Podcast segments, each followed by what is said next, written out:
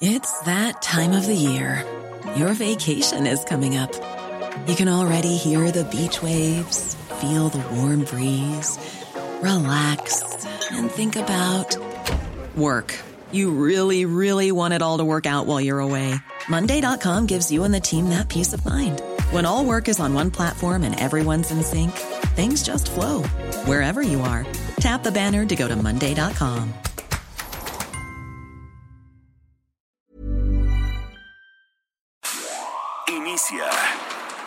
noticias de la tarde con Jesús Martín Mendoza en Heraldo Radio.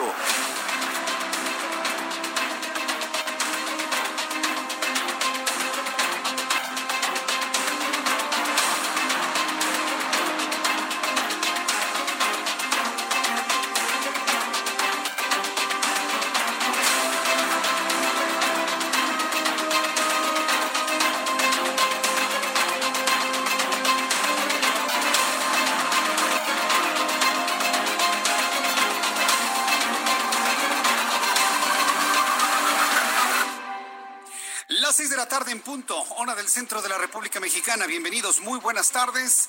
Iniciamos el Heraldo Radio de esta tarde del, del martes 16 de junio del año 2020. Qué bueno que se encuentra con nosotros. Bienvenidos a la información como a usted le gusta escucharla a esta hora de la tarde.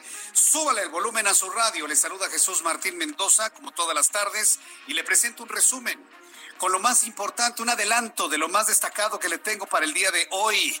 Bueno, pues empiezan a unir los partidos políticos para arrebatarle la mayoría al Movimiento de Regeneración Nacional a partir del año 2021. Y yo creo que más allá de todo lo que se ha planteado en torno a la presente administración, este es un camino real, legítimo, democrático, plural, en el cual pues se organice la oposición para poder ir ganando tanto curules como escaños en el proceso electoral del año que entra. El presidente nacional del Partido Acción Nacional, Marco Cortés, informó que ha planteado a sus homólogos del PRD Ángel Ávila y del Movimiento Ciudadano Clemente Castañeda ir en una ir en una gran alianza para las elecciones de 2021. El objetivo quitarle la mayoría a Morena y de esta manera evitar que de un solo plumazo presidente y legislativo del mismo partido hagan lo que quieran hacer con nuestro país tendrán la obligación de tener que negociar con los partidos de la oposición para poder alcanzar reformas. Y bueno, pues eso es lo que está planteando el Partido Acción Nacional como noticia importante, la primera del día de hoy, que le presento aquí en el Heraldo Radio. También le informo que un grupo armado ingresó al domicilio del juez federal Uriel Villegas Ortiz para ejecutarlo junto con su esposa en el estado de Colima. Ante este hecho lamentable, el presidente de la Suprema Corte de Justicia de la Nación, Arturo Saldívar, condenó el asesinato por su parte la Fiscalía General de la República, informó que asume ya toda esta investigación. Esto es lo que dijo el presidente de la Suprema Corte de Justicia de la Nación.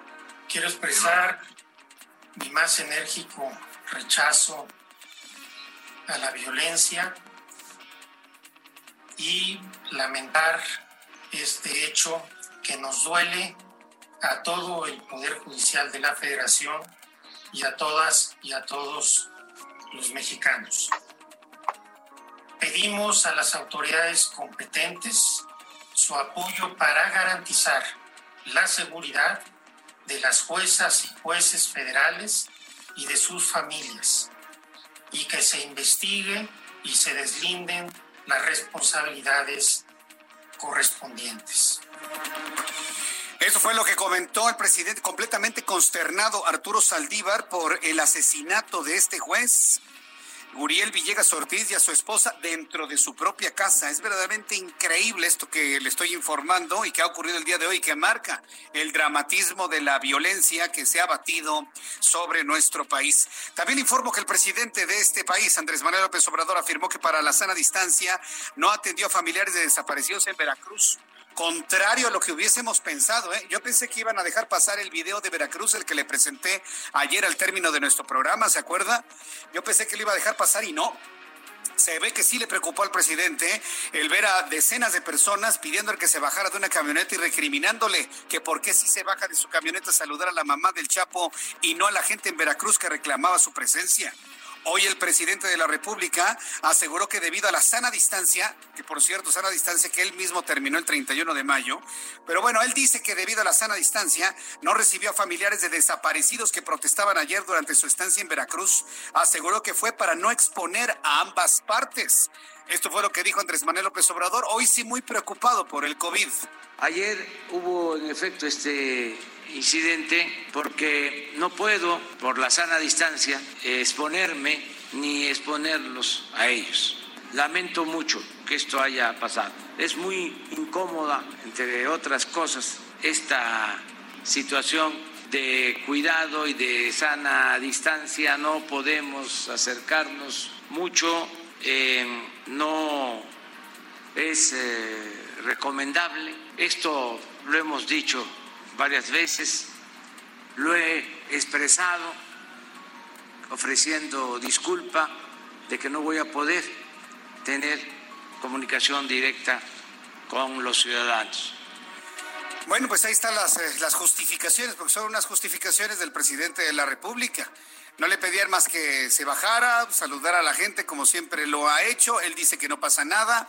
Él había dicho en su decálogo del fin de semana pasado que había que perder el miedo y no tener estrés. Ah, bueno, pues ese decálogo está hecho añicos. Está hecho añicos porque no, él mismo no aplica lo que él está recomendando. Entonces, pues, ya no, no, lo de fin de semana no tiene ningún, ningún, ningún sentido finalmente. ¿Quiere evitarse esos problemas, presidente? No salga de gira, hombre. Todavía no es el tiempo. De usted el ejemplo de que la gente debe quedarse en su casa, guardando sana distancia, para evitar que repunten los casos de COVID-19, como lamentablemente está ocurriendo en varias partes del mundo. También le informo que la organización Alto al Secuestro reportó que en México las víctimas de secuestro aumentaron 4.5% durante mayo a pesar del confinamiento por coronavirus. En breve le voy a tener todos los detalles de lo que ha informado ante el secuestro que ya había comentado y había reconocido que había bajado este eh, delito en nuestro país. Sin embargo, ahora ya se detecta un repunte otra vez en los secuestros en la República Mexicana. También informo que el gobierno de la Ciudad de México analiza condonar impuestos ante afectaciones por COVID. Hoy Claudia Sheinbaum, jefa de gobierno de la Ciudad de México, dijo que analiza la posibilidad de otorgar una condonación de impuestos para mitigar afectaciones que dejó la emergencia sanitaria por COVID-19. Vaya, esto es una muy buena noticia, sobre todo porque la jefa de gobierno, Claudia Sheinbaum, ha demostrado que ha ido un paso adelante a la federación. Se le ha pedido a la federación que haga un plan fiscal para las empresas que han mantenido a su personal. Bueno, hoy la jefa de gobierno de la Ciudad de México da ese paso adelante a la federación al hablar ya de lo que podría ser un plan fiscal de apoyo a empresas en la capital de la República. Escúchele usted estamos revisando un apoyo en la condonación de adeudos, eh, de intereses de adeudos principalmente. Entonces lo estamos revisando más que un apoyo eh, adicional. Ya lo estaríamos publicando en, los próximos días. Bien, buena noticia. Todo sirve, todo suma, todo ayuda, eh, jefa de gobierno. Qué bueno. Ojalá y llegue a un buen análisis, a un buen diseño financiero, el poderle apoyar a las empresas, inclusive con los adeudos.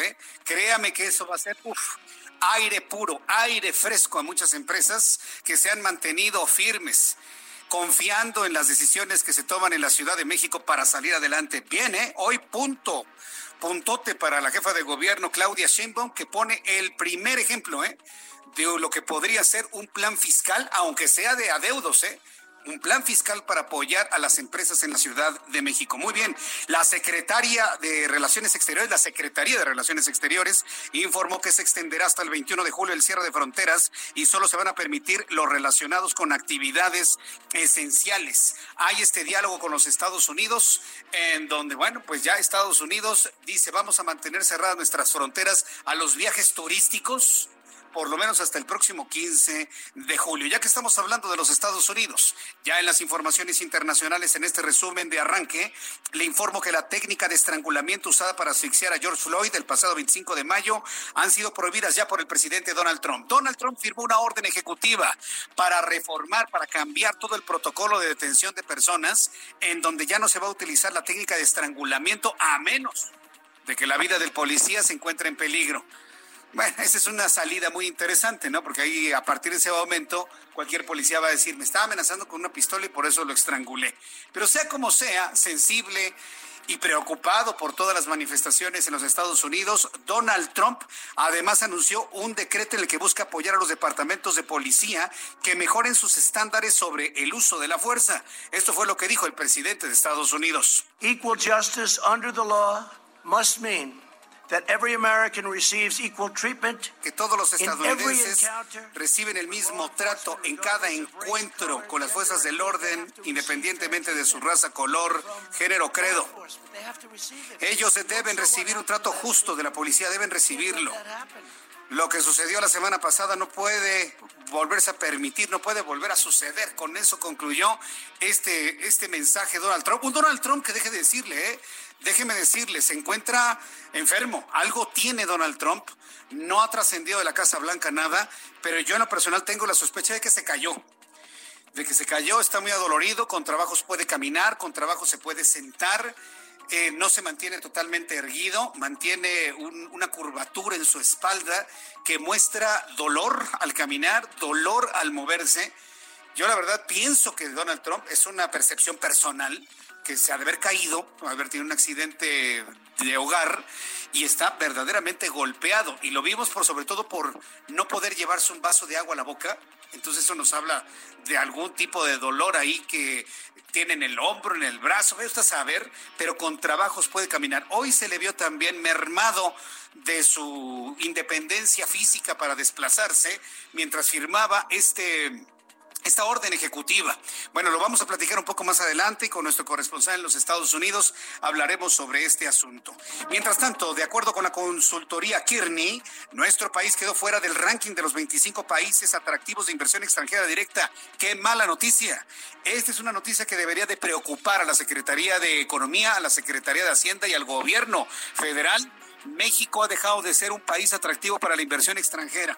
Si bien esto no significa de que algunos van a salir, algunas inversiones de nuestro país, pues por lo pronto alguien, un extranjero que tenga una buena cantidad de billetes verdes y que quiera poner una empresa para contratar a trabajadores, ya no lo va a hacer en México porque ya no está dentro de estas 25 opciones que daba esta consultora, esta firma de nombre Kearney. Le voy a tener todos los detalles de esto más adelante aquí en el Heraldo Radio.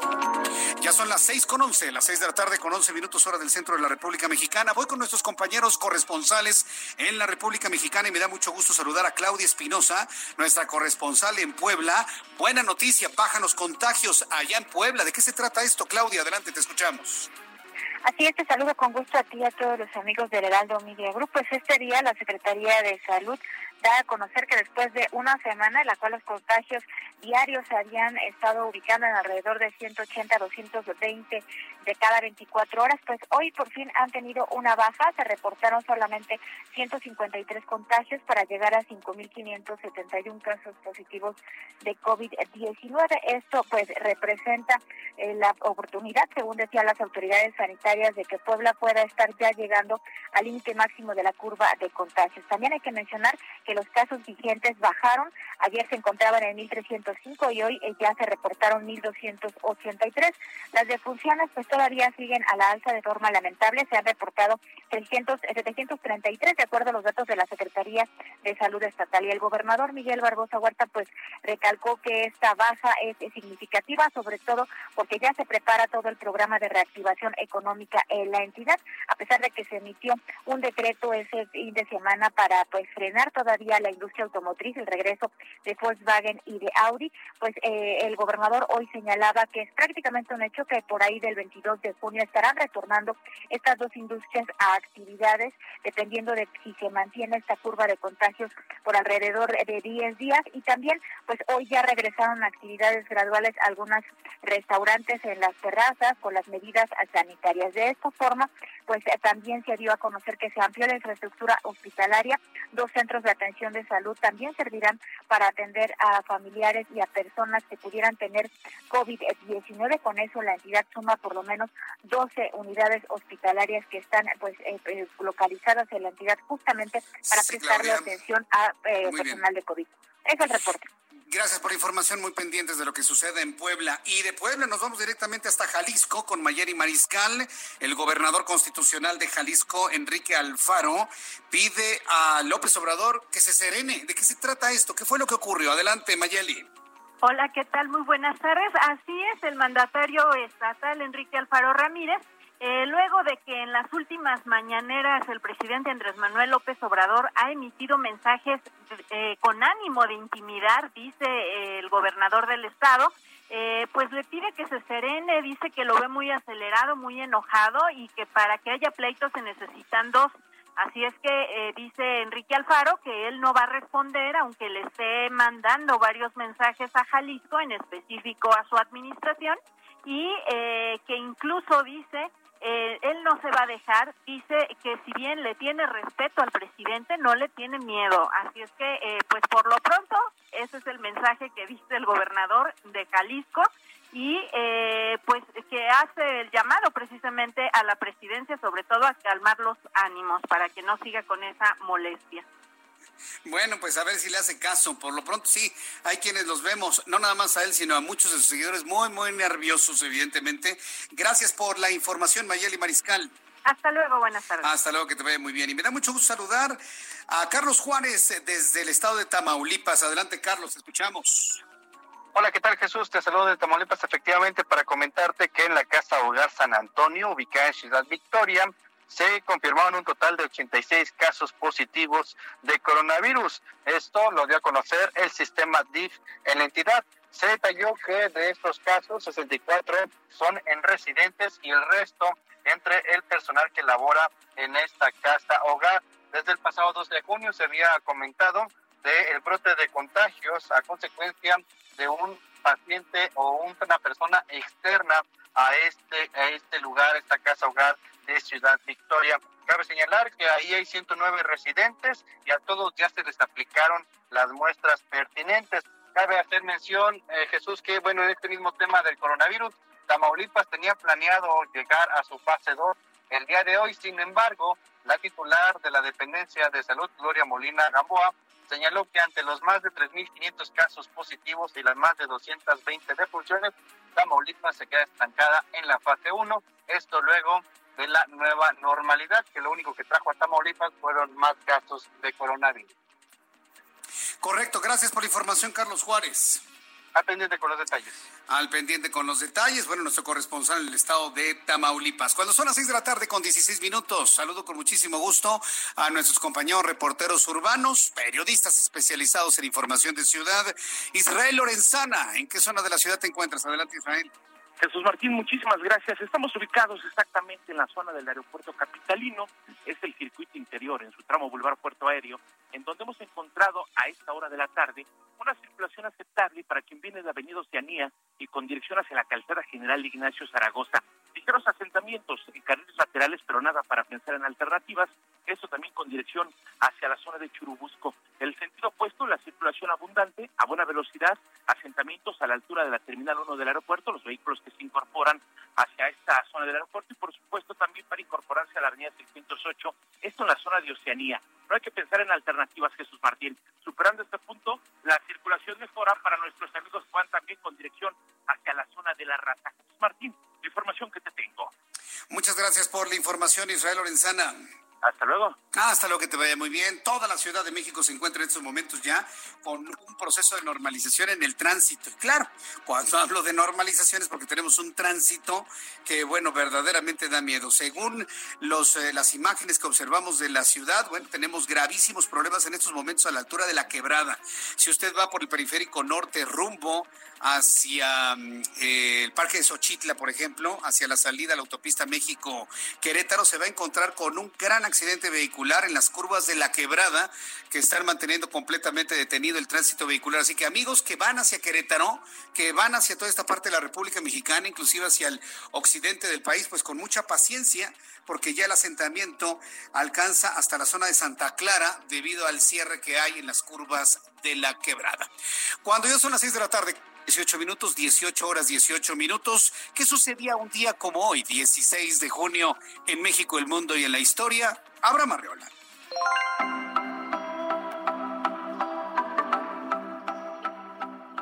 Esto es un día como hoy en la historia.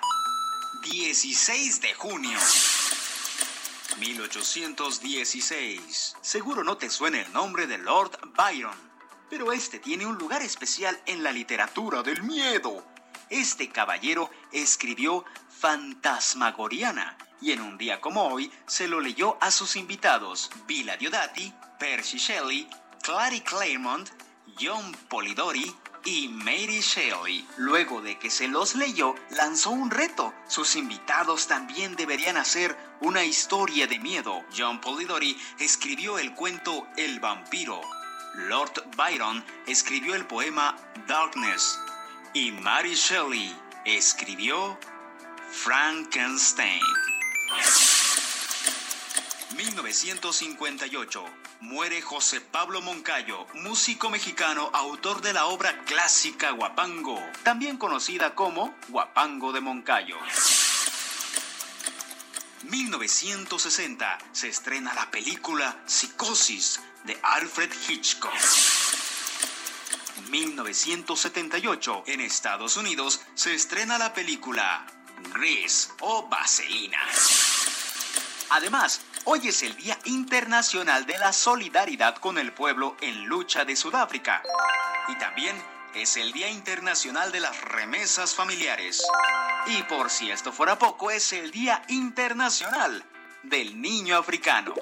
Esto fue un día como hoy en la historia. Un día como hoy en la historia de Internacional del Niño Africano, 16 de junio, ¿quién lo sabía? ¿Quién se acordaba? Nadie.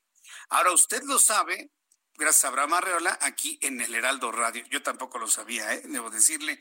La verdad me parece que es muy interesante eso. Bien, vamos a revisar, bueno, vamos a entrar en contacto. Ya tenemos a, Francisco Villalobos, antes del asunto del clima y todo esto. Vamos directamente a los Estados Unidos porque es muy importante lo que anunció hoy el presidente. Firmó una orden ejecutiva para cambiar todos los protocolos de todas las policías en los Estados Unidos ante la gran presión que han provocado las manifestaciones y destrozos en los Estados Unidos, Donald Trump firma una orden ejecutiva para cambiar la forma de actuar de los policías. Habrá que ver si funciona. Francisco Villalobos.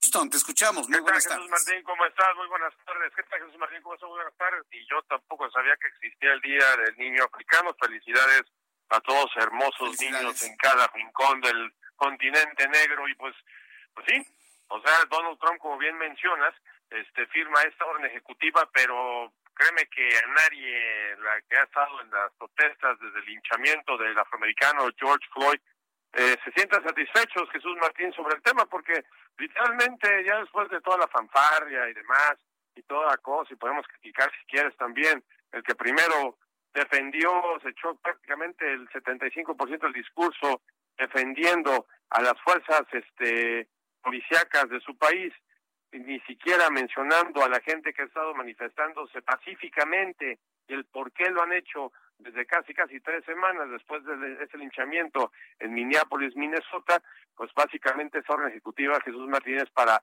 darle dinero a las corporaciones policíacas para el entrenamiento de los oficiales, no prohíbe el que los policías ahorquen, no prohíbe, no da consecuencias, no le quita la inmunidad este prescrita que tiene un oficial de policía para hacer prácticamente lo que quiera, como lo han hecho durante básicamente tantas décadas, y o sea, principalmente, o sea, no le da esa, esa, ese gancho a las casi 38 mil corporaciones, perdón, 68 mil corporaciones policíacas a lo ancho y largo de todo este país, este, el poder tomar este riendas en el asunto, básicamente aún todavía cada una de esas corporaciones policíacas pueden hacer lo que quieran, hay unas que sí quieren corregirse, otras no tanto, pero o sea, este he hablado he hablado con muchos analistas y básicamente concluyen lo mismo de que el día de hoy fue simplemente un evento de campaña de un presidente de los Estados Unidos. Hoy amaneció, quieres que te diga las posibilidades el día de hoy hasta el momento y el minuto de su reelección, compañero.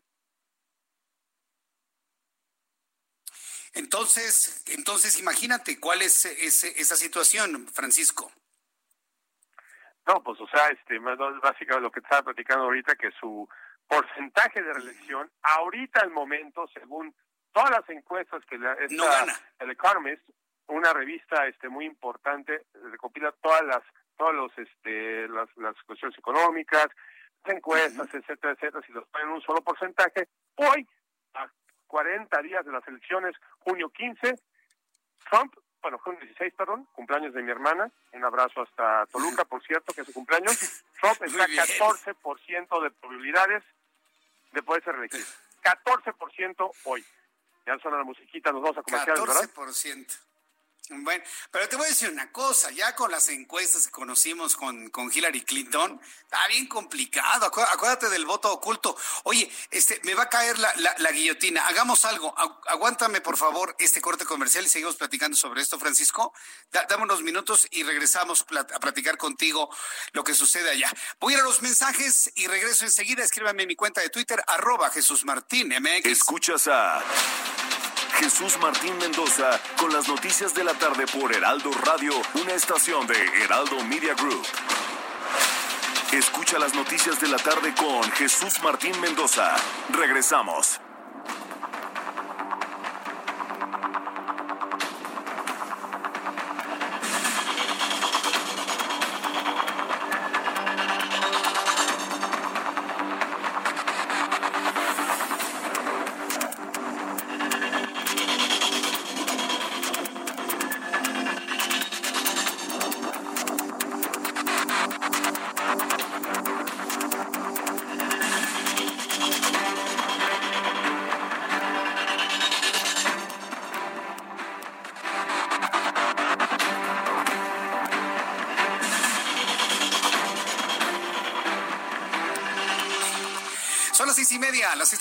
30 minutos hora del centro de la República Mexicana. Escuchamos eh, nuestros mensajes comerciales y seguimos conversando en el Heraldo Radio. Yo soy Jesús Martín Mendoza. En unos instantes voy a volver a entrar en contacto con Francisco Villalobos, quien, bueno, ya nos reveló que si hoy fueran las elecciones no tiene probabilidades de reelegirse Donald Trump. Yo sigo pensando que los estadounidenses eh, ocupan por protección personal, porque no se lo quieren decir a nadie. Yo pienso que la sociedad estadounidense ha evolucionado mucho en eso. Eh, en el sentido de que yo tengo mi decisión, ¿por quién va a votar? Ah, pues por el otro.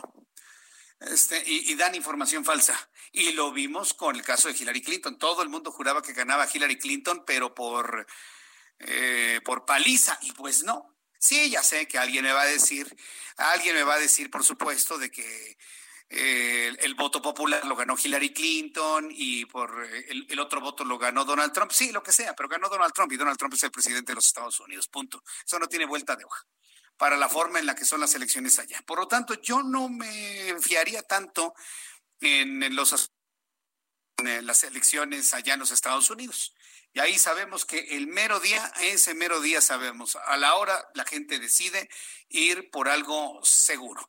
Traen una campaña sucia durísima, traen una campaña sucia durísima, pero bueno, pues vamos a estar muy atentos de ello. Estoy volviendo a entrar en contacto con Francisco Villalobos para que me platique lo demás.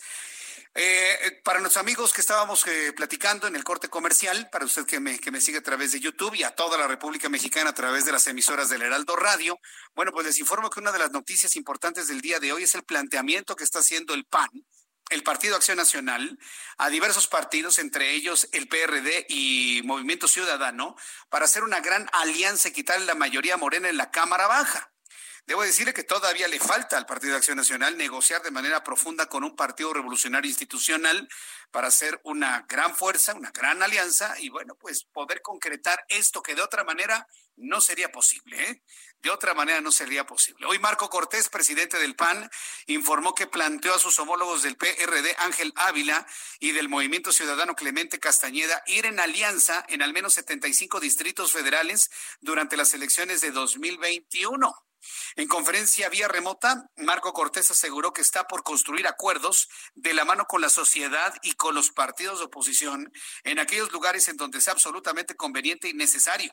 Indicó que dicha coalición será parcial para un máximo de distritos electorales para los comicios del próximo año y apuntó que por lo pronto no han contemplado una alianza con el Partido Revolucionario Institucional.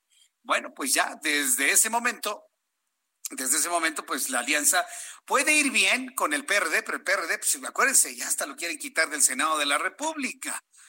Entonces, la alianza PAN PRD, una alianza que ya conocemos y que dio muy buenos resultados en el pasado proceso electoral, los pasados procesos electorales, junto con el Movimiento Ciudadano, que se ha levantado como un partido muy crítico del presidente de la República.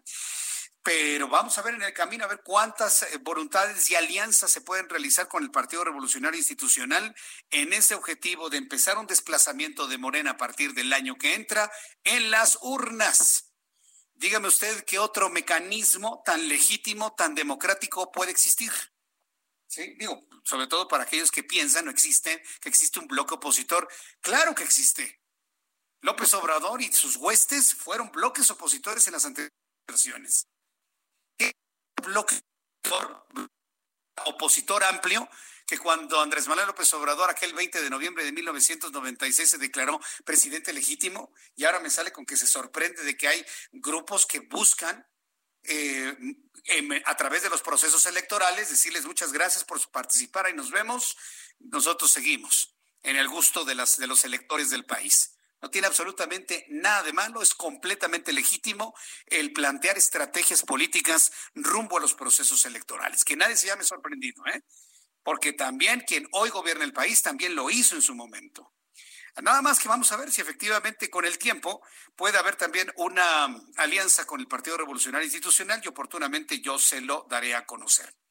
También informo que un comando armado, fíjese nada más que nota que nos ha impactado de una manera impresionante, un comando armado asesinó al juez federal Uriel Villegas Ortiz y a su esposa en su domicilio en el estado de Colima.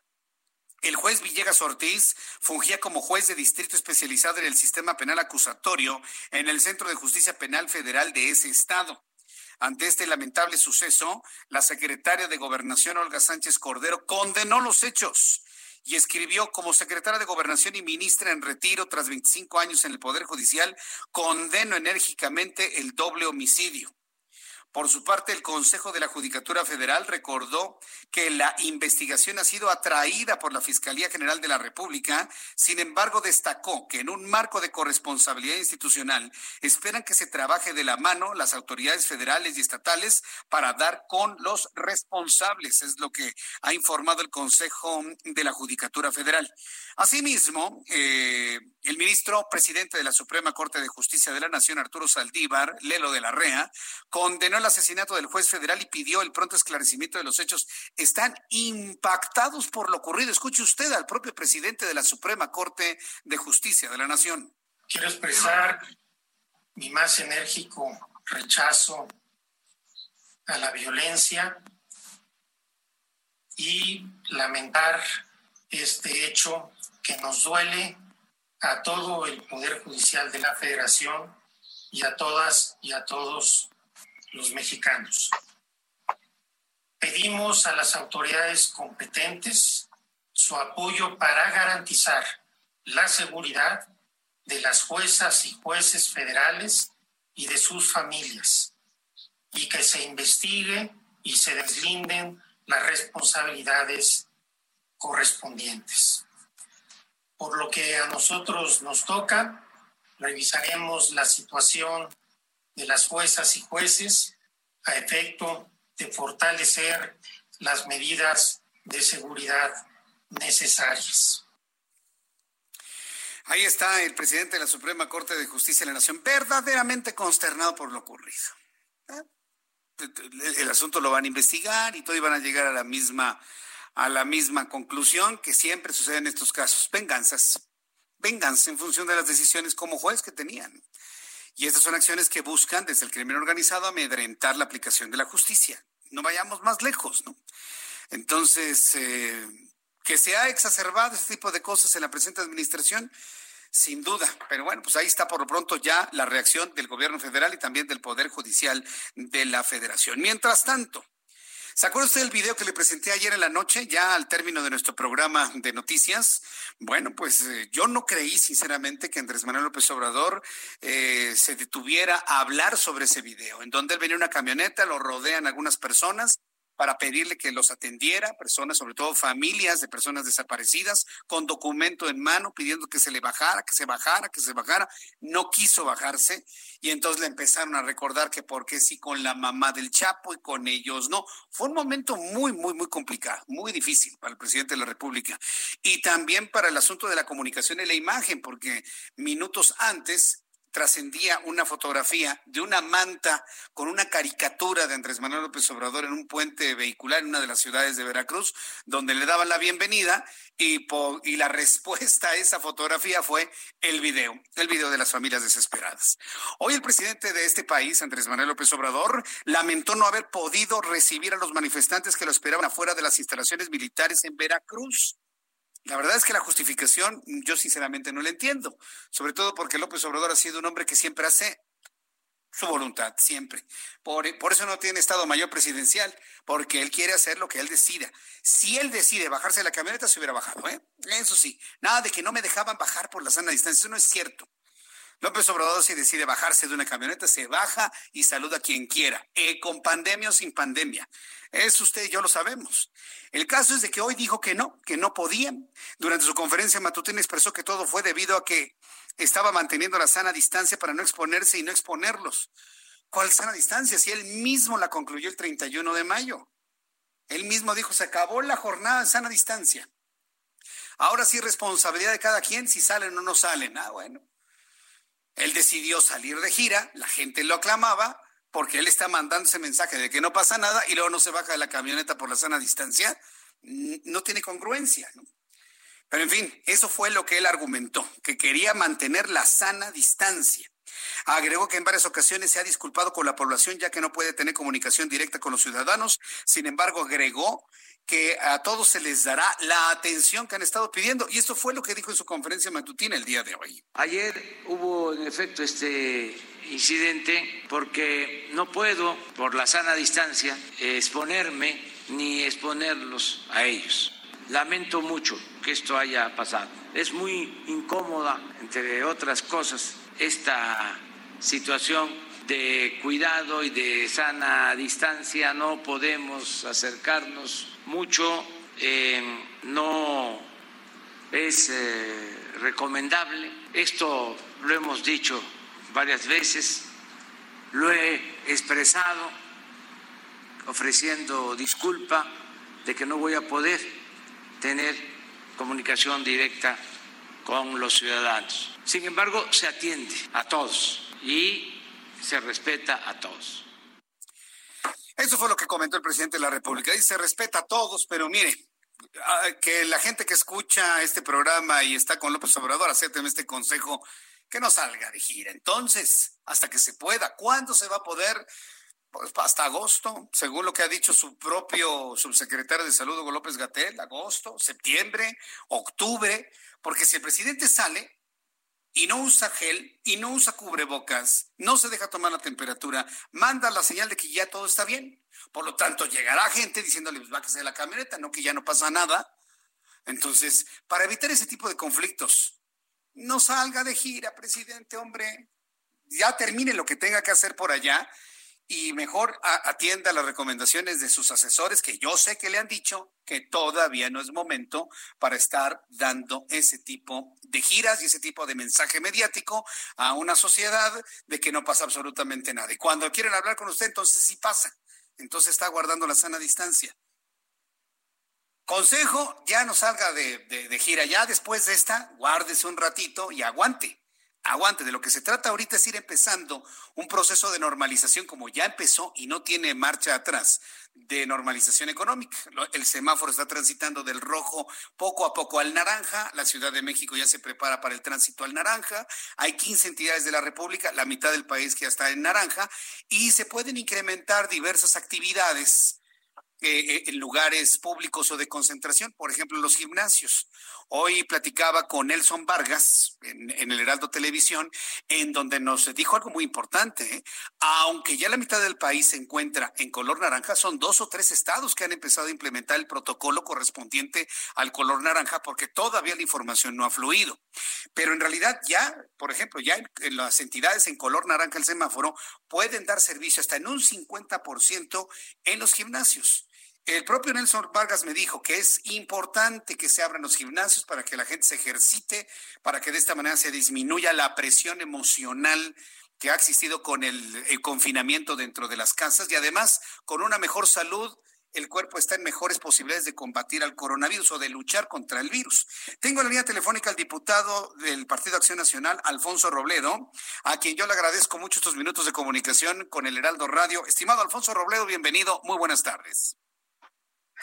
Hola, hola, ¿cómo estás, Jesús Martín? Saludos a todos desde Nuevo León. Muchas gracias por saludarnos desde allá. Bueno, pues ahora ya tenemos este proceso de reactivación económica que inclusive los analistas financieros me han comentado que ya no tiene marcha atrás. Y bueno, pues ya los gimnasios también empiezan a abrir en ciertos porcentajes. ¿Cómo lo están viendo la Diputación del PAN? Miren, nosotros siempre vamos a estar a favor. Y en este momento, después de tener ya cerca de dos millones de empleos formales perdidos y 12 millones de personas en edad de trabajar buscando trabajo, según el INEGI, sí es importante decir, nosotros estamos a favor de la reactivación de la economía del país, siempre y cuando sea de una manera integral, coordinada y responsable. Responsable para evitar el mayor riesgo de contagios, coordinada porque entre los distintos estados, las distintas zonas metropolitanas, los distintos ámbitos de gobierno, pues debe haber una coordinación para saber en dónde sí se puede, qué se puede y finalmente integral para que esto pueda transversalmente llegar a todos los negocios.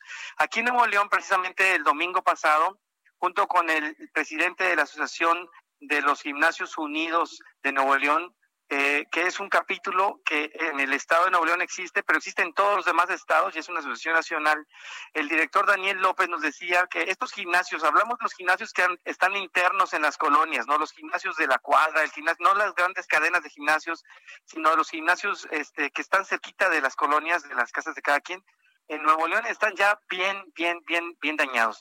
Hay algunos que ya no van a poder volver a abrir. Eh, todos estos gimnasios están pagando renta, está y, la cadena económica de un gimnasio eh, eh, involucra a fisioterapeutas, nutriólogos, a entrenadores personales, personal administrativo, personas que venden comidas fit o ropa deportiva, calzado deportivo, quiroprácticos, todo este tipo de cosas se mueve a través de un gimnasio.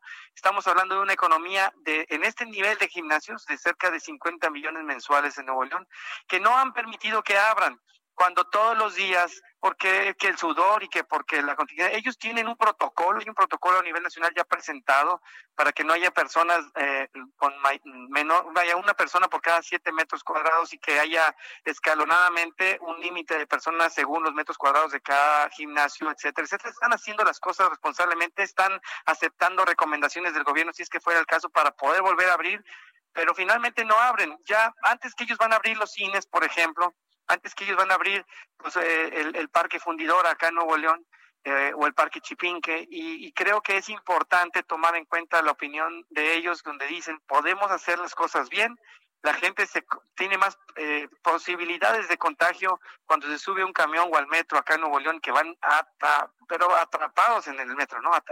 muy, muy, muy congestionado el, el, tráfico en el metro, en, en los camiones también, y puede ser inclusive está más gravoso estar subiéndose a un camión para llegar al trabajo que ir a un gimnasio.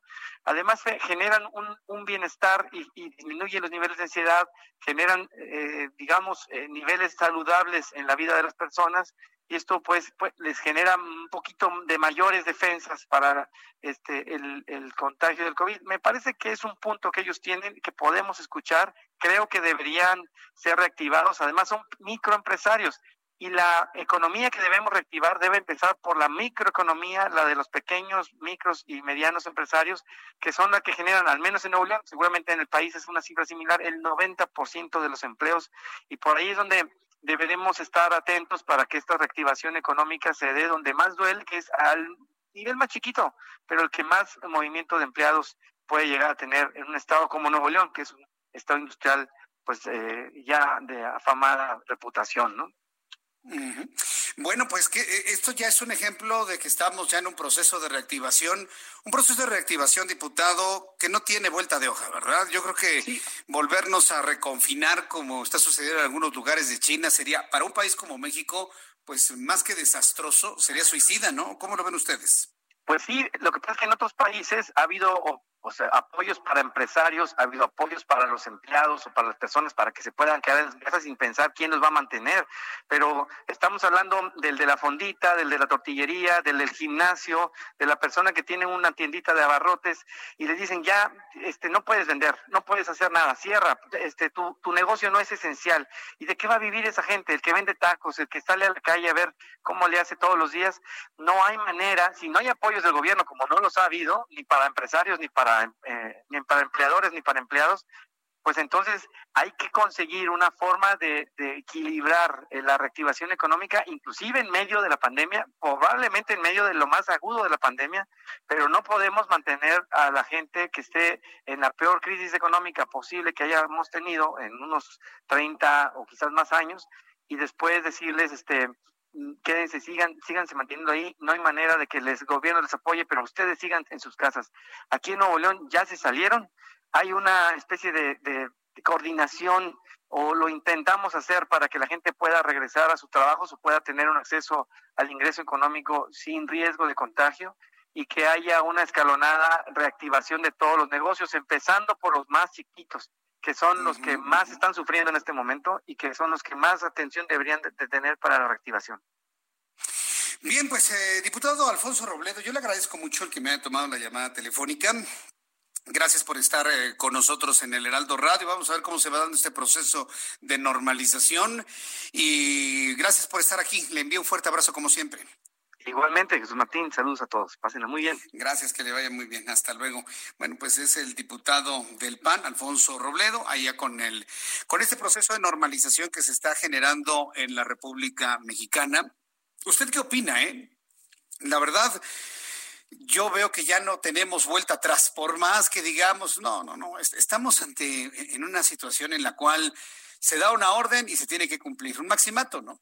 Noemí Zapata me dice mi pregunta, ¿de dónde va a sacar dinero para la ayuda a los taxistas de la Ciudad de México de 25 mil pesos? ¿Tú sabes algo de eso? Al ratito platicamos sobre el plan financiero del gobierno de la Ciudad de México. Francisco Villalobos, me da mucho gusto saludarte nuevamente, Francisco. Nos quedamos pendientes de que si la encuesta no era la buena o la mala, querido Enrique, pero, eh, Enrique Jesús Martín, pero te digo una cosa, este el, el tema de la de la de la este de la este de la encuesta o sea o sea obviamente lo puedes echar en la cara de que fui de los de los muchos que había dicho que Hillary Clinton iba a ganar y que Donald Trump era un sueño guajiro nos explotó a todos los que nos gusta la política en la cara semejante situación. Pero aquí la cuestión que dijo Jesús Martín es la de que el factor de que en primer lugar Donald Trump ganó por panzazo ganó tres estados por menos de, de 70 mil, perdón, de menos de 14 mil votos, un total de menos de 70 mil votos, lo hemos discutido contigo hasta el cansancio, pero aquí el factor pandemia y factor economía, que no existía en el 2016, o sea, casi, casi es irrecuperable. El déficit que tiene ahorita Donald Trump, toquemos madera que así sea, y, y la, la cuestión de la reapertura le está explotando en la cara, especialmente a todos los estados republicanos, comenzando con el que estoy hablando, que, del, que es el de Texas, de que, están disparándose los niveles de hospitalización y de casos desde que se empezó la reapertura económica. O sea, esta situación, era o sea, que se consiga la, vacuna, este, va a empeorar, que la gente este, va a tener miedo de salir, va a tener miedo de comprar, va a tener miedo de consumir, por ende la economía no se va a recuperar. Y Donald Trump simplemente no tiene respuesta para el tema. Ah, y también el tema que nos trajo el día hoy al aire contigo, el tema racial y los abusos policíacos a manos de policías anglosajones racistas. Sí. Oye, Francisco, antes de despedirnos, eh, yo, quisiera que me dijeras, ¿qué tiene Donald Trump? ¿Qué le pasó? ¿Se cayó? ¿El estrés lo tiene fregado? ¿No se mueve? ¿Arrastra una pierna? ¿Con trabajo se sentaba para firmar la orden, ejecutiva? Hay un video en donde él se empuja el vaso con la otra mano para poder beber agua. Eh, ya los demócratas aprovecharon para un video donde sale Joe Biden y el verdadero, la, la reelección de Barack Obama, como dicen, corriendo en la Casa Blanca, tomando agua, muy deportistas. ¿Qué tiene Donald Trump? ¿Qué se sabe en Estados Unidos? Mira, este fin de semana salió un video para este Donald Trump eh, se dio el discurso de graduación, muy mal hecho, por cierto, porque forzó a los cadetes. No iban a hacer el, en celebración en persona en West Point, la Academia Militar por excelencia aquí en Estados Unidos, allá en el norte de Nueva York. Pero Donald Trump quería dar el discurso. Entonces, este, fuerzan a estos decenas de miles de cadetes a regresar este, para que el señor dé su discurso. Y bueno, estaba en una plataforma, como varias veces se ve que hay plataformas donde se ven discursos presidentes. y llamó la atención dos cosas. Lo que mencionas acerca de que iba a tomar agua y ni siquiera pudo alcanzar, este, empujar el, con el vaso, digo, con una sola mano el agua, tuvo que usar el dedo para empujarlo. Y también a la hora de estar bajando de la plataforma, este, parecía como, no sé, o sea, arrastrando un pie muy lento, se veía muy seguido. Exactamente, entonces, obviamente que son las especulaciones para un presidente que no ha compartido sus récords médicos, como tampoco ha compartido sus récords financieros, y pues obviamente la especulación está ahí.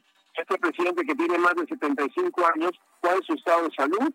¿Y qué es lo que está pasando? No he visto lo de la orden ejecutiva, pero sí me he estado viendo en las redes sociales que apenas si pudo, ¿verdad? Sí, me va a agarrar otra vez el corte comercial. Yo te agradezco mucho, Francisco. Gracias. Buenas tardes allá en Houston. Mensajes, tardes. Escuchas a Jesús Martín Mendoza con las noticias de la tarde por Heraldo Radio, una estación de Heraldo Media Group. Escucha las noticias de la tarde con Jesús Martín Mendoza. Regresamos.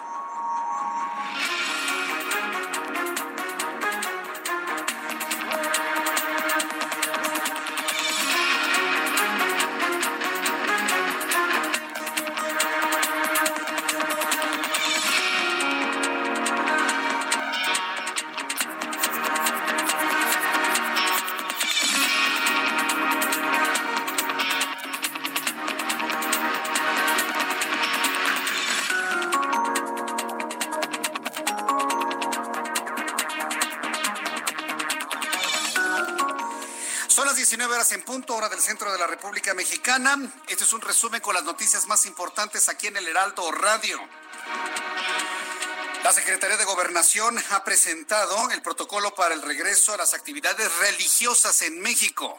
Con base en el semáforo epidemiológico COVID-19, la dependencia estableció la estrategia de reapertura de las actividades de fe y de culto religioso. De acuerdo con un comunicado de la Secretaría de Gobernación, el protocolo estará sujeto a lo que la Secretaría de Salud indique. Cuando el semáforo pase color naranja, se va a permitir un aforo de 25% en los templos de culto. Sin embargo, la población vulnerable, personas mayores de 60 años que viven con alguna enfermedad que comprometa su sistema inmune, además de mujeres embarazadas y menores, no podrán entrar. No podrán entrar niños a las iglesias para culto religioso. Lo, generalizo así para todas las religiones.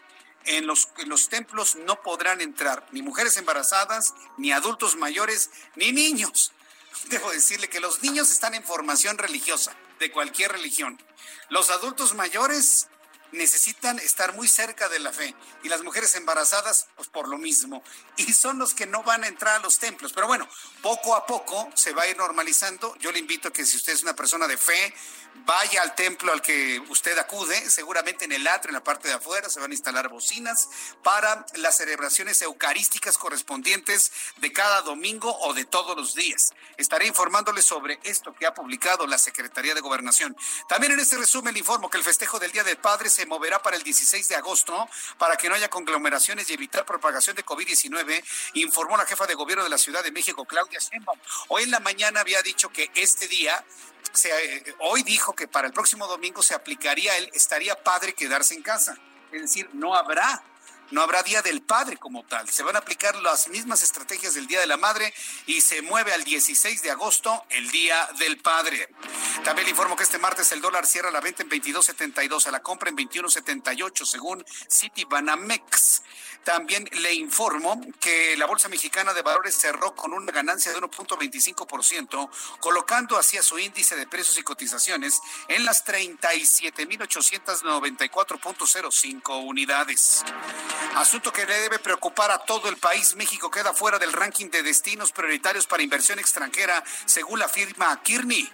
La consultora Kearney informó que México quedó fuera del ranking de los 25 países principales atractivos para la inversión extranjera en 2020, derivado a factores regulatorios y factores. ¿Usted qué cree? pues de gobierno en México. México perdió ocho lugares en 2019 en el ranking de países que son atractivos para la inversión extranjera al pasar del 17 al 25. Hoy salió México de esa lista. Habrá inversionistas que eliminen a México como posibilidad de inversión extranjera. No va a faltar el que diga, ¿para qué queremos esos dólares? Bueno, pues sí, se necesitan para crear empresa y dar trabajo a mexicanos. Pero eso no lo van a entender algunos. Y algunos van a hacer como que no lo entienden. Y la situación epidémica en Pekín es extremadamente grave, advirtió un portavoz en la alcaldía luego de que un centenar de personas otra vez se contagiaron de COVID-19. La ciudad se encuentra en una carrera contra reloj según las autoridades de Pekín, derivado de lo anterior. Se van a cerrar todas las escuelas en la demarcación y los alumnos van a regresar a sus cursos en línea. También en este resumen de noticias le informo que la central de abasto de la Ciudad de México, considerada el mercado de alimentos más grande del mundo y una zona roja por los posibles contagios de coronavirus de SARS-CoV-2, tiene un módulo inaugurado este martes para fomentar la detección temprana de COVID-19 tras padecer un grave brote. Pues sí, ¿se acuerda del video que le había compartido en aquel entonces, donde una persona decía, aquí el COVID-19 no existe, aquí la vida es completamente normal, se vean los cargadores que llevaban, toda la fruta, la verdura, todo lo que iban a vender. Ah, bueno, pues en la central de Abasto se convirtió en un epicentro en la Ciudad de México de gran cantidad de contagios de COVID-19. Yo quisiera ver a la persona que grabó ese video qué es lo que grabaría el día de hoy. Ya son las siete con cuatro hora del centro de la República Mexicana. Ha empezado la conferencia vespertina sobre COVID-19 y en estos momentos, como todos los días, José Luis Alomía está haciendo en este momento una explicación de cuáles son las actividades y sus porcentajes en función del semáforo en color eh, naranja y en color rojo. Le recuerdo que la Secretaría de Gobernación ha anunciado que ya las actividades de culto público se podrán realizar en un 25% en las iglesias, en los templos de fe. Eh, en un momento, en el momento en el que se regrese al semáforo naranja, pero con la restricción para niños, mujeres embarazadas y adultos mayores. Vamos a escuchar lo que está explicando José Luis Salomía, el director de epidemiología de la Secretaría de Salud. Spas y similares pueden tener un aforo del 50%, pero deben hacerlo con cita para poder controlar la atención y poder mantener la sana distancia. En el caso de los cines, teatros, museos o eventos culturales con menos de 500 personas, pueden hacerlo con un aforo de un 25% y guardando sana distancia al interior de los locales. Centros comerciales igual, aforo del 25%, eh, espacios o áreas de culto, un aforo del 25% y lo que serían eventos masivos como conciertos, por ejemplo, grandes congregaciones o los eh, bares y similares. En ambos colores continúan y se mantienen cerrados, será hasta un color amarillo en el que podrán tener algún tipo de aforo. Bien, pasemos eh, ahora al panorama internacional.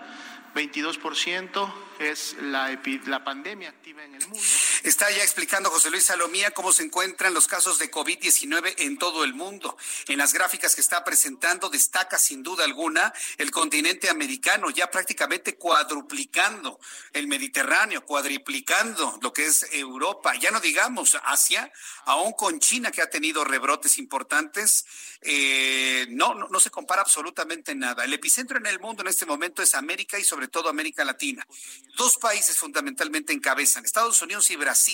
El número de contagiados en total, 7.941.791. Índice de letalidad, 5.5%, está informando en este momento la Secretaría de Salud. Vamos a escuchar y los datos también para México. Súbale el volumen a su radio. Importantes de la región. Veamos la siguiente diapositiva, la cual actualiza los números para México poco más de 428 mil personas las que han sido ingresadas a protocolo de estudio. De estas, 216.857 han dado negativa a la prueba confirmatoria de SARS-CoV-2, por lo tanto se descartaron a COVID-19, pero así también hasta el momento, desde que inició la pandemia, de manera acumulada, 154.863 personas han dado positivo y por lo tanto se han confirmado a el virus SARS-CoV-2. Así también eh, se actualiza el número de las lamentables defunciones que han ocurrido a consecuencia de la, de la pandemia y por las complicaciones que la enfermedad produce, teniendo el día de hoy 18.310 defunciones acumuladas confirmadas por laboratorio. Veamos la siguiente diapositiva. Bien, ha dado ya a conocer la cifra el doctor Alomía sobre la cantidad de personas que han fallecido hasta el día de hoy. En México se suman eh, 730 personas más fallecidas por COVID-19 en las últimas 24 horas. Estamos en 18.310 personas 18.310 personas fallecidas. Ahora sí, para que vea, casi estamos llenando el Estadio Azul. Ahora sí, para que vea. 18.310 personas eh, fallecidas por COVID-19.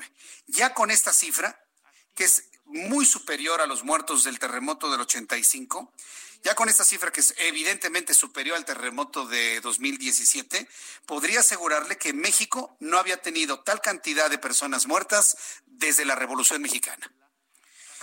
No se había tenido un evento, un acontecimiento que implicara un esfuerzo tipo guerra, porque se ha comparado este asunto del COVID-19 con una guerra contra, contra un virus, contra un enemigo prácticamente invisible.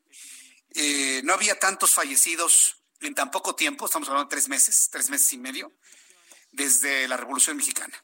18.310 mexicanos muertos. 154.863 personas contagiadas de COVID-19, casi 5.000 personas de diferencia.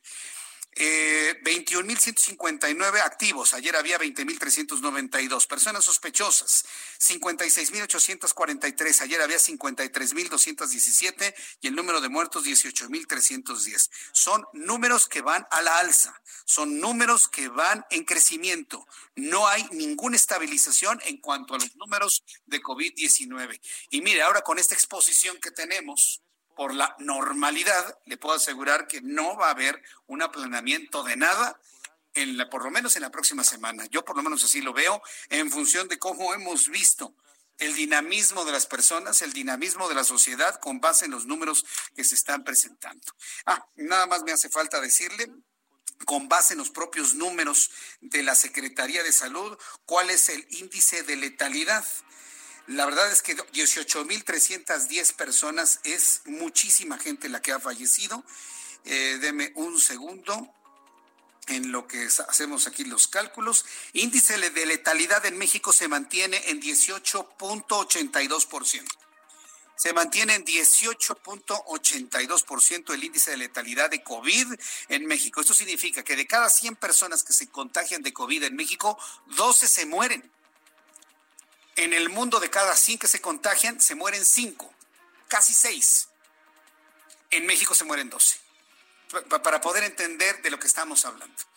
En el mundo se mueren de cada 100 que se contagian, se mueren 5, casi 6. En México de cada 100 se mueren 12. Tengo datos de otras partes de la República Mexicana donde médicos aseguran que los índices de letalidad en lugares muy específicos ronda el 30%. Entonces, eso ya es un verdadero drama. De cada 100 se mueren 30. Pero hay lugares donde de cada 100 se muere uno. Entonces, el promedio está en 11.82 en México. Estos son los datos que ha dado a conocer la Secretaría de Salud. Son las 7.11, hasta aquí nuestro resumen de noticias. Le invito para que siga con nosotros. Le saluda Jesús Martín Mendoza.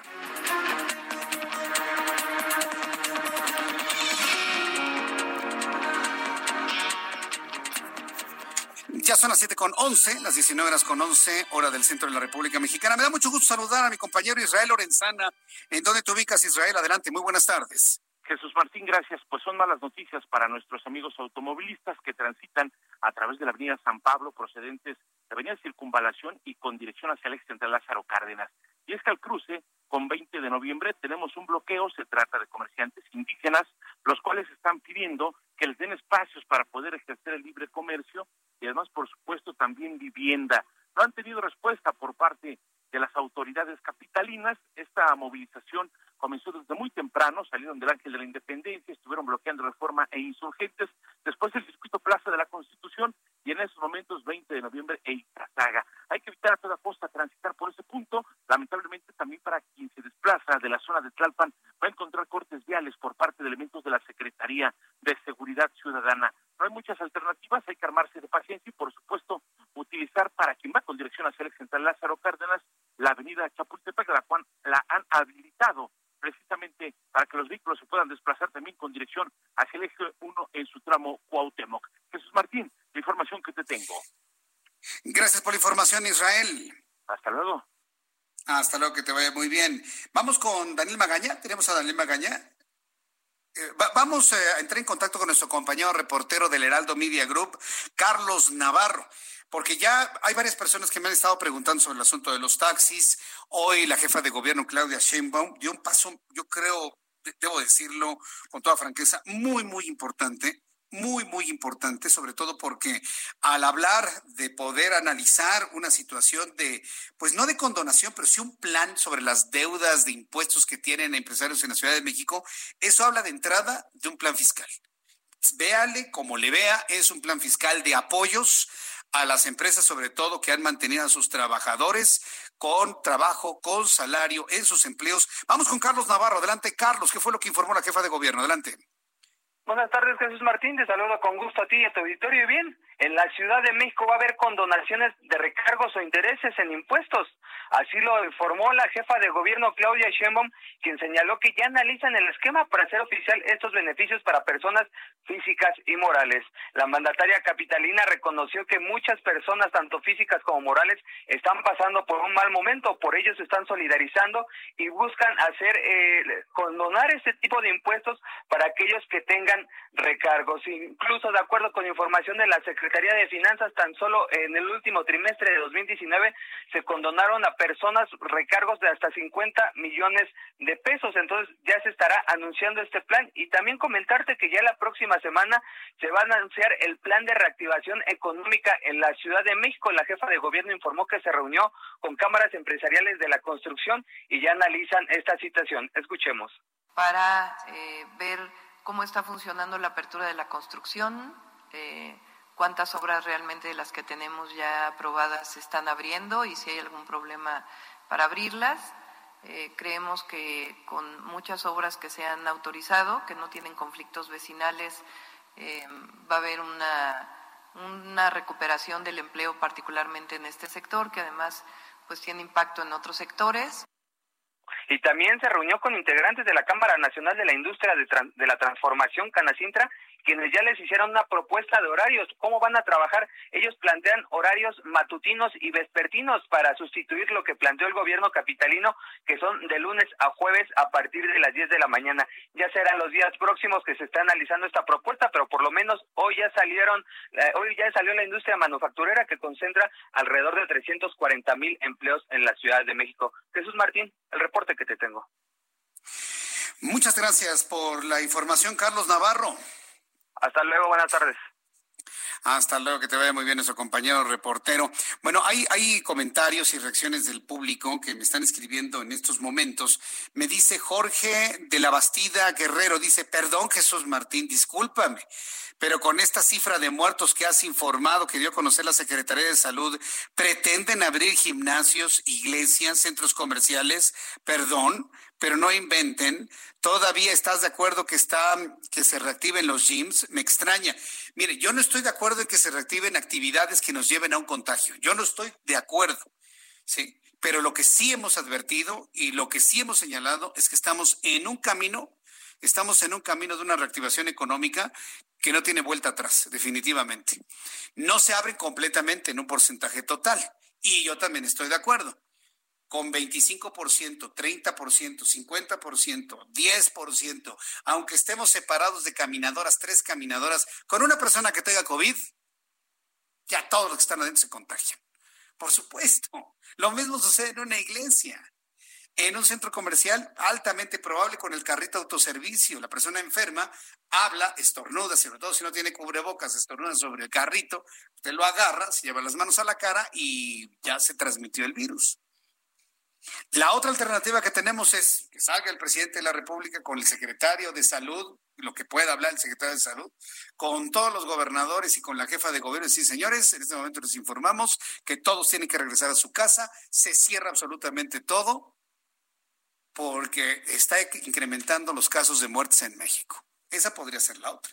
Pero hacer eso, no, bueno, sería económicamente en el país. Insisto, yo no lo justifico, simplemente le transmito lo que estamos viendo y por dónde está yendo el país. Yo no estoy de acuerdo en que nos expongamos a un, a un contagio de esa manera. Ahora que también en el Heraldo Televisión informé que ha crecido de manera significativa el número de niños contagiados de COVID, Todavía el mes pasado se contaban 200 niños con COVID, hoy hay más de 3.500.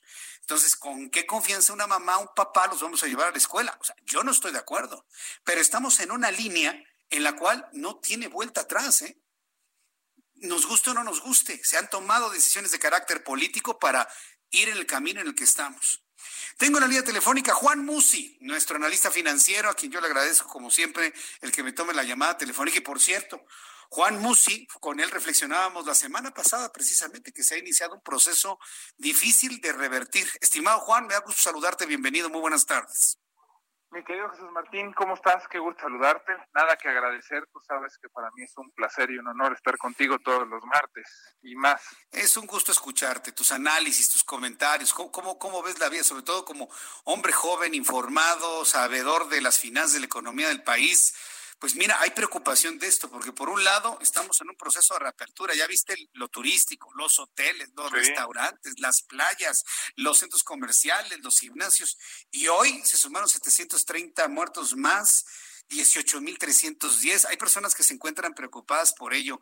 La verdad es que yo no veo una reversión en esto. China está regresando al confinamiento, algunas provincias. ¿Tú cómo lo estás viendo, Juan? Digo, aparte del tema que nos tienes hoy sobre el asunto de las afores, dame una reflexión sobre eso comentaste la semana pasada y lo que estamos viendo ahorita. Pues sí, mira, si pudiera yo sintetizar lo que estamos viendo y lo que está pasando, es por un lado una economía más fuerte en términos globales, sobre todo en Estados Unidos y en Europa una economía que ha decidido reabrir y que poco a poco ha ido incorporando pues más actividades, pero pues sin duda con, con ello, consigo, ha traído pues algo que no es una sorpresa, algo que era sabido, una nueva ola de contagios, unas nuevas preocupaciones, eh, más, más decesos en lugares en donde claramente había bajado, pues a, esto ha vuelto a incrementar, pero parece ser que esto es ya un hecho consumado y decidido. ¿Cómo lo sintetizaría yo? Pase lo que pase en materia de salud, pase lo que pase, la economía ya no se vuelve a cerrar. Y qué fuerte y qué triste esto que te estoy diciendo, pero parece que esto lo está asumiendo el primer mundo, Estados Unidos, los principales y más fuertes economías de Europa.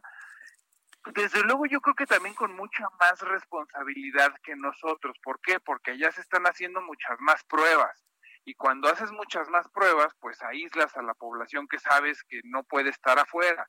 Y cuando sabes que tuviste a alguien que asintomático ya lo tuvo y, de alguna forma desarrolló esta eh, inmunología, pues ya lo puedes sacar a producir a la calle. Entonces, eh, yo veía, por ejemplo, y no entendía por qué Chile, teniendo muy parecidos números de casos totales, tiene casi que 10 veces menos mortandad. La respuesta es pruebas, pruebas y pruebas cosa que es un misterio porque aquí la siguen prohibiendo, no lo siguen permitiendo y no lo estamos haciendo.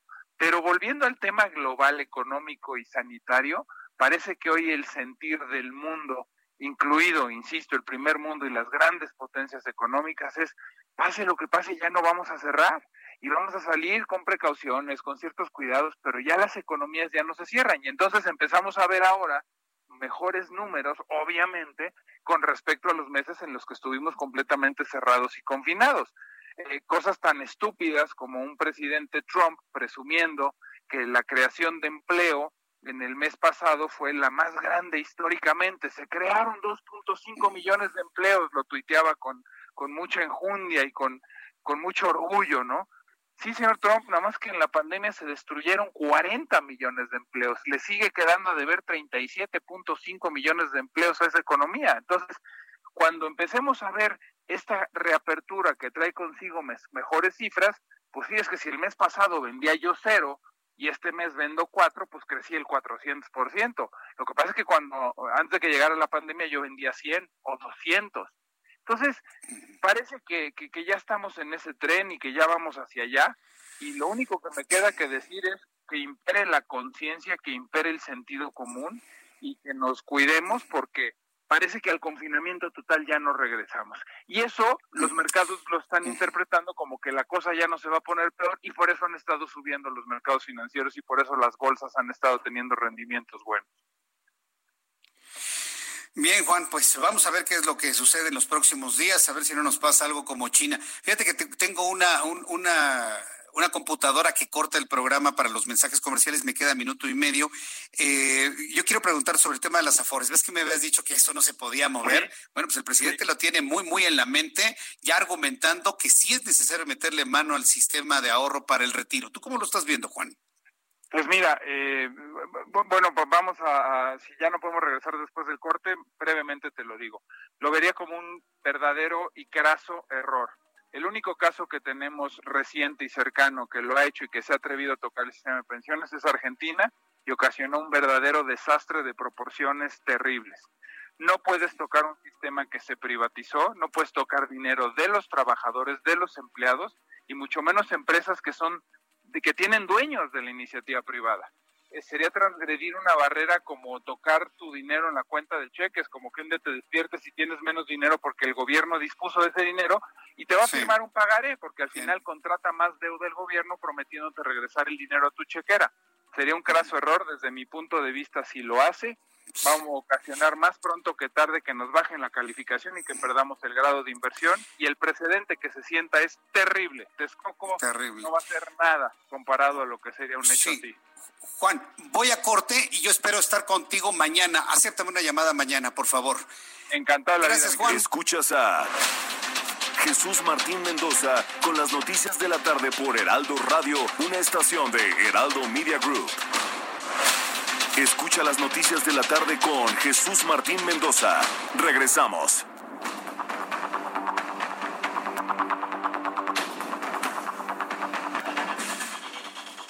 Son las 7 con 30, las 19 horas con 30 minutos hora del centro de la República Mexicana.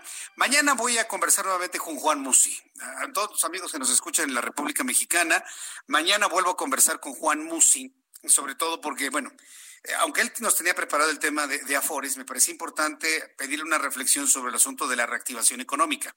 He notado mucha preocupación por parte de nuestros amigos que nos están escribiendo a esta hora de la, de la noche, de la tarde de la noche, de cómo Jesús Martín puedes apoyar de que se regrese a la normalidad. Mire, yo no estoy apoyando que se regrese a la normalidad por nada he sido yo muy, muy crítico de la semaforización que se ha estado haciendo y sobre todo la posición y las decisiones del presidente de la República en cuanto a regresar a la normalidad cuando tenemos estos crecimientos y estos números. Pero precisamente como esta reflexión del regreso a la normalidad sin marcha atrás, ya lo había planteado Juan Musi, con nuevos elementos esta semana fue muy valioso nuevamente haberlo comentado. Entonces, hoy hablamos sobre ese tema, qué es lo que puede ocurrir si, si regresamos al confinamiento y sobre todo, lo, más importante de todo esto, la situación de gravedad en cuanto a la necesidad económica de muchas personas. Yo entiendo que habrá personas que digan, yo no me voy a exponer. Me estaban diciendo sobre el asunto de las escuelas, que ya se habló que el 10 de agosto se regresa. Sí, está planteado un regreso presencial para un plan de, de normalización académica, si usted me permite el término, para concluir el ciclo escolar e iniciar el próximo. Pero muy probablemente haya cambios en esto. Yo le pido por favor que todos los días esté en sintonía con el Heraldo Radio, con el Heraldo Televisión, nuestra barra de programación informativa, para estarle informando exactamente qué decisiones va tomando la autoridad, tanto a nivel local como a nivel federal. Porque las cosas van cambiando día tras día. ¿eh? Yo le puedo decir que hasta hora tras hora sobre todo porque nadie esperaba que para estas alturas siguiésemos viendo aumentos de muertos y de personas contagiadas con esto. Ahora, si hablamos de la normalización económica, esto da la oportunidad de visualizar muchas cosas en el ámbito económico, en el ámbito financiero. El poder comprar, el poder hacerse de algún patrimonio, por ejemplo. Y eso ya se lo había comentado en semanas anteriores. Quiero informarle, quiero hablarle sobre el tema Tu casa que si bien sabemos la importancia que es contar con un hogar propio en estos momentos, se convirtió en el espacio más importante donde ahora seguramente usted protege a su familia, se protege usted mismo, además se convirtió en nuestra oficina, escuela, lugar de entretenimiento, gimnasio, etcétera. Por esta situación, muchas personas quieren dejar de rentar y mejor comprar casa o bien remodelar la que tienen por lo que decidí invitar a Gerardo Gómez Mendizábal, quien es el director comercial de Gir Casa, para que nos platique cómo poder lograrlo. Gir Casa es una empresa mexicana que cuenta con 59 años de experiencia en el ramo inmobiliario. ¿No es así, Gerardo? Bienvenido, muy buenas tardes. Muy buenas tardes eh, también a ti, Jesús Martín. Y pues gracias por la invitación y buenas tardes a toda tu audiencia. Claro que sí, eh, nosotros somos una empresa que ya tiene pues 59 años de experiencia en el ramo inmobiliario, que contamos con toda la experiencia para poderlos apoyar en este en este momento. Primero que nada, ¿qué se dedica Gir Casa? Sí, mira, nosotros somos financiamiento inmobiliario. Eh, nosotros nos dedicamos a apoyar los proyectos de las familias mexicanas y bueno, con Gir Casa tú puedes financiar la compra, construcción, remodelación o incluso eh, la ampliación de un bien inmueble en cualquier lugar del país. Con su financiamiento, ¿qué tipo de propiedades puedo comprar? Eh, bueno, con nuestro financiamiento tú puedes adquirir cualquier bien inmueble en cualquier lugar de la República Mexicana. Puede ser desde una casa o un DEPA. Este puede ser nuevo o usado, incluso un terreno y construcción, eh, la compra de locales comerciales, oficinas, naves industriales para tu negocio, consultorios médicos, incluso una remodelación o ampliación a la casa actual, eh, nosotros te la financiamos. ¿Cuáles son los plazos y mensualidades de su financiamiento? Ah, excelente pregunta. Nuestros plazos son de 1 a 15 años y tenemos mensualidades muy flexibles. Eh, de hecho, nuestros planes están hechos a la medida de las necesidades de cada uno de nuestros clientes. ¿Hoy es un buen momento para comprar o invertir en un bien inmueble? Pues estamos seguros, Jesús, que, que siempre será un buen momento para invertir en un bien inmueble. Todos sabemos que son las inversiones más seguras y que generan una eh, mayor plusvalía. Eh, entonces, incluso si lo rentas, pues este se puede pagar solo. Además de que eh, todos sabemos también que en época de crisis siempre encontraremos pues excelentes oportunidades de compra. Incluso hoy mismo muchos de nuestros clientes se encuentran cerrando excelentes negocios y por lo mismo les puedo decir que, que no esperen más y recuerden que, que siempre estamos ahí para poderlos apoyar. Ahora, hay personas que están preocupadas por el ir a un lugar físico para poder conocer más sobre el proceso y los documentos que tienen que entregar. El papel de la digitalización es muy importante en estas circunstancias de crisis. ¿Cómo han mejorado sus, sus procesos para el servicio de sus clientes, Gerardo? Sí, exactamente, Jesús. Nosotros brindamos actualmente asesorías virtuales, eh, esto con procesos siempre orientados al contactless para poder eh, garantizar la salud de nuestros clientes y obviamente de toda la familia Kircasa. Hoy día la empresa ha desarrollado la experiencia para poder operar de manera remota y pues permanecer enfocados para lograr satisfacer las nuevas necesidades de todos nuestros clientes. Bien, pues a mí me parece que es muy importante que el público eh, cuente con un sitio en Internet en donde pueda conocer toda la información, puede inclusive enviar este, sus propios documentos e incluso calcular el, cómo poder hacerse de su patrimonio. ¿Tiene usted algún sitio, Gerardo, tienes algún sitio donde la gente pueda saber cuánto pueden financiarle?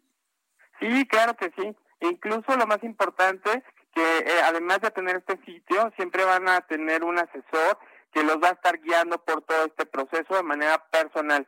Tenemos un simulador donde pueden calcular su financiamiento que es calculadoragircasa.com y recuerden que Gircasa se escribe H y latina R, entonces ahí podrán calcular de manera muy sencilla y en cuestión de minutos serán contactados por uno de nuestros ejecutivos que como te decía lo va a guiar eh, paso a paso durante todo este sencillo proceso.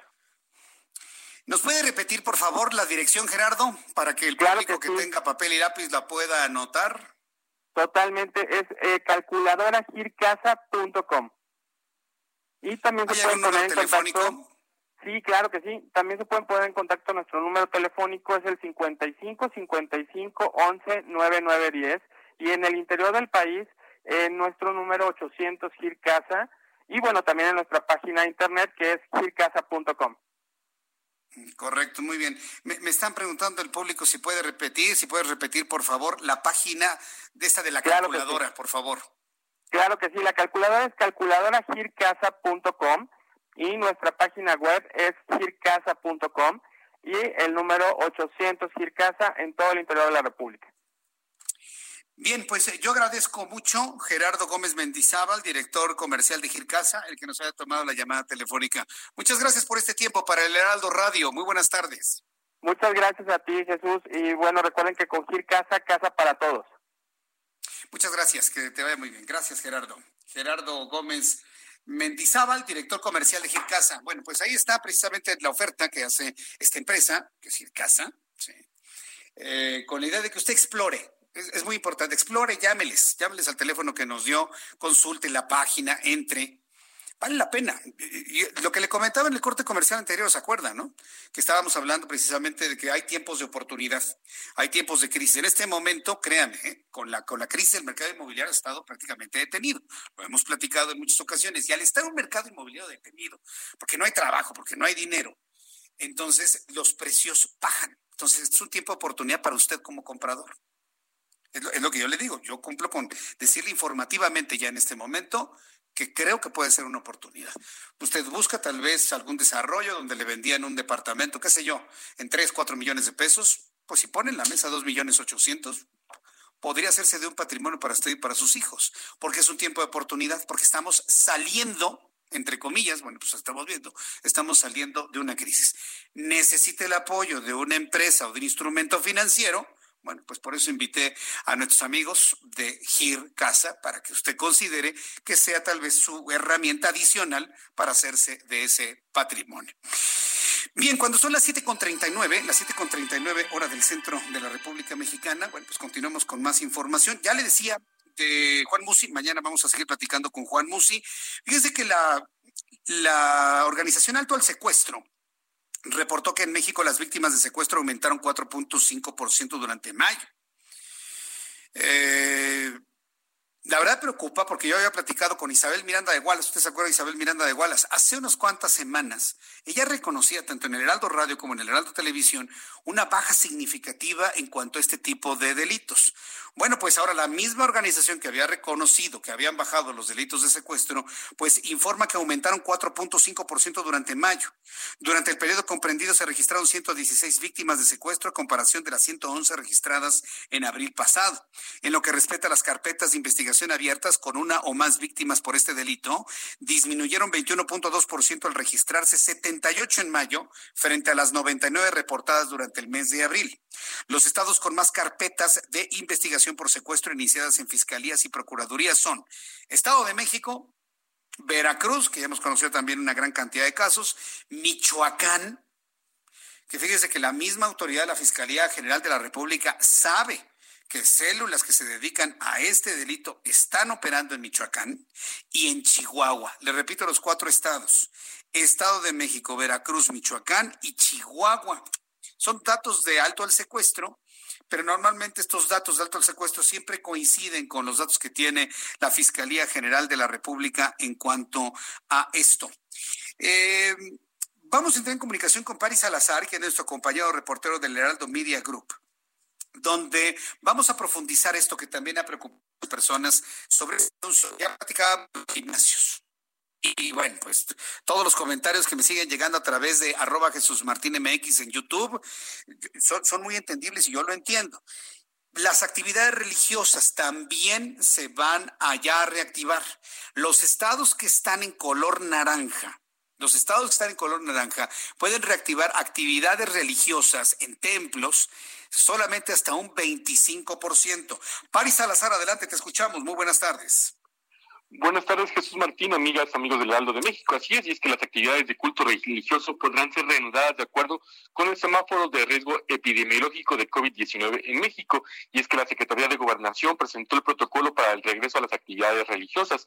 El color del semáforo marcará las fechas, las cuales podrán variar entre entidades federativas y municipios. La Secretaría de Salud es la autoridad responsable de cualquier determinación de reapertura o reinicio de estas actividades. Cuando el semáforo se encuentre en rojo, estarán suspendidas totalmente todas las actividades en iglesias, templos, sinagogas, mezquitas y centros religiosos. Con el semáforo naranja, como bien apuntaba, se permitirá un aforo de 25% de la población, pero no se le permitirá el acceso a población vulnerable, que es las personas mayores de 60 años que viven con diabetes, hipertensión arterial, cáncer, enfermedades que comprometan su sistema inmune, mujeres embarazadas y tampoco habrá acceso a niños y niñas. Con el semáforo en color amarillo, el aforo permitido será del 50% y se tendrá que limitar la movilidad de las personas vulnerables. Con el semáforo en verde se permite la actividad regular bajo las normas de la nueva normalidad y medidas básicas de prevención.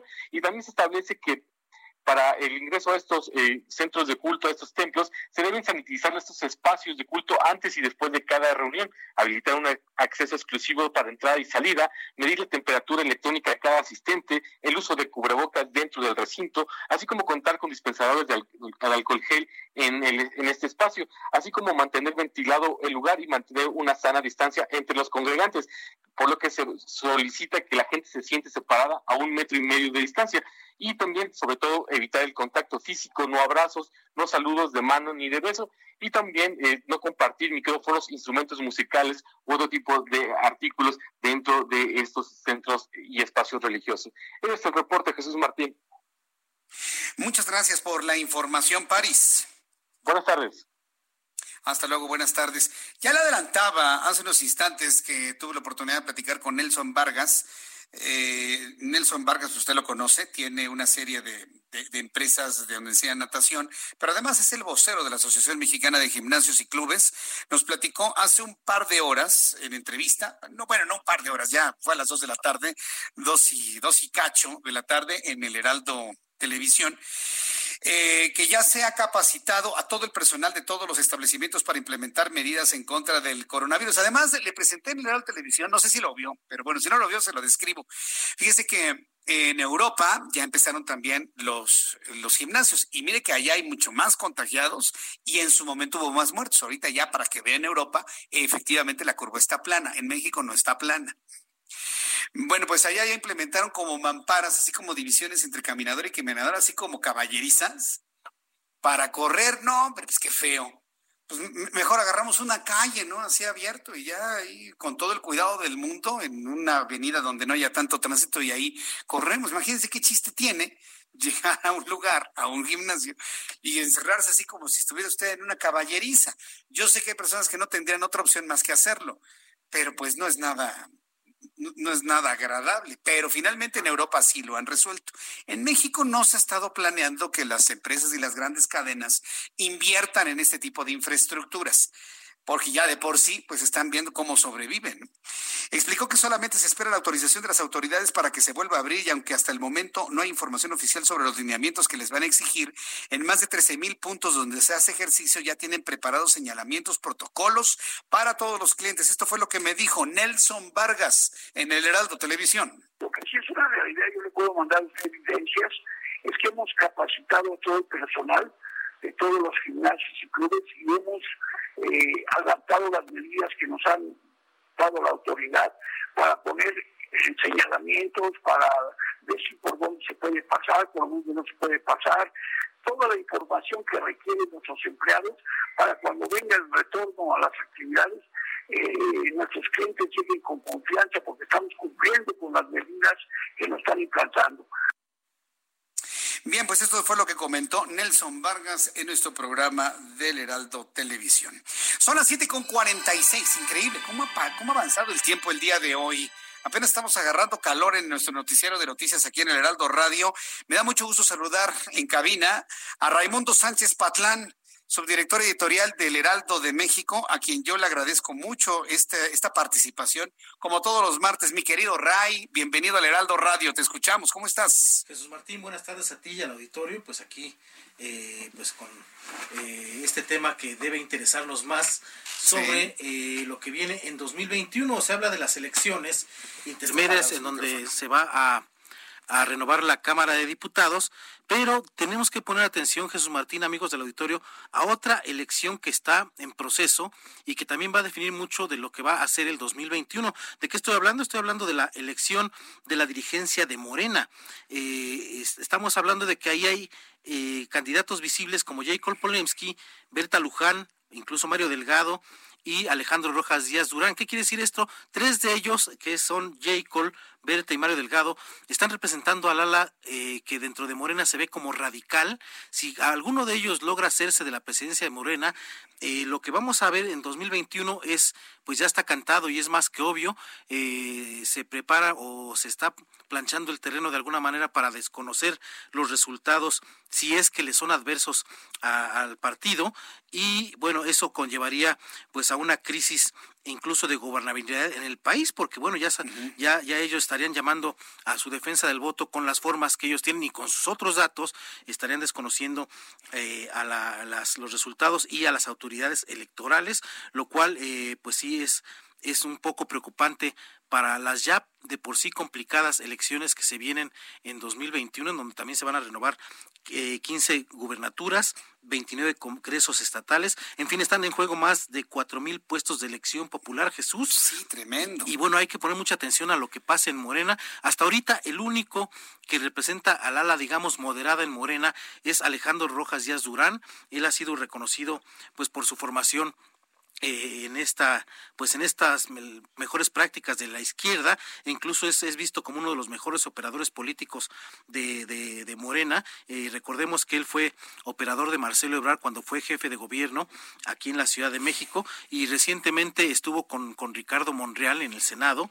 Eh, él es el que bueno ellos les, es el grupo que apuesta a pues a la defensa de las instituciones, a la constitucionalidad y a la legalidad. Entonces, eh, él tiene muy pocas posibilidades, realmente son mínimas de llegar, por lo que sí debe de preocuparnos, José Martín, que eh, Morena se radicalice y pues haga más complicada eh, la elección de 2021. El escenario, pues en ese sentido, pues, pues no es nada alentador porque, pues recordemos que Morena no ha reconocido, pues prácticamente ninguna derrota en las en los comicios electorales pasados. Y bueno esto es lo que ya se avisora. Incluso dentro del mismo partido Morena se está avisorando que va a ocurrir. Y otros lo ven como el la oportunidad quizá la última oportunidad que va a tener el partido de transitar de un modelo de movimiento político a un partido hecho y derecho, en el que obviamente tendría que tomar eh, ahora sí que sana distancia del presidente López Obrador, incluso arriesgarse a que lo metan en el mismo saco de los conservadores, de la mafia del poder, para poder eh, ser un partido político con todas sus letras, Jesús Martín. Vaya, se va a poner muy intenso todo esto. ¿eh? Ahora, este, este, que estamos viendo cómo se quiere organizar también la oposición, sobre todo con las miras de la elección del año que entra, ¿no?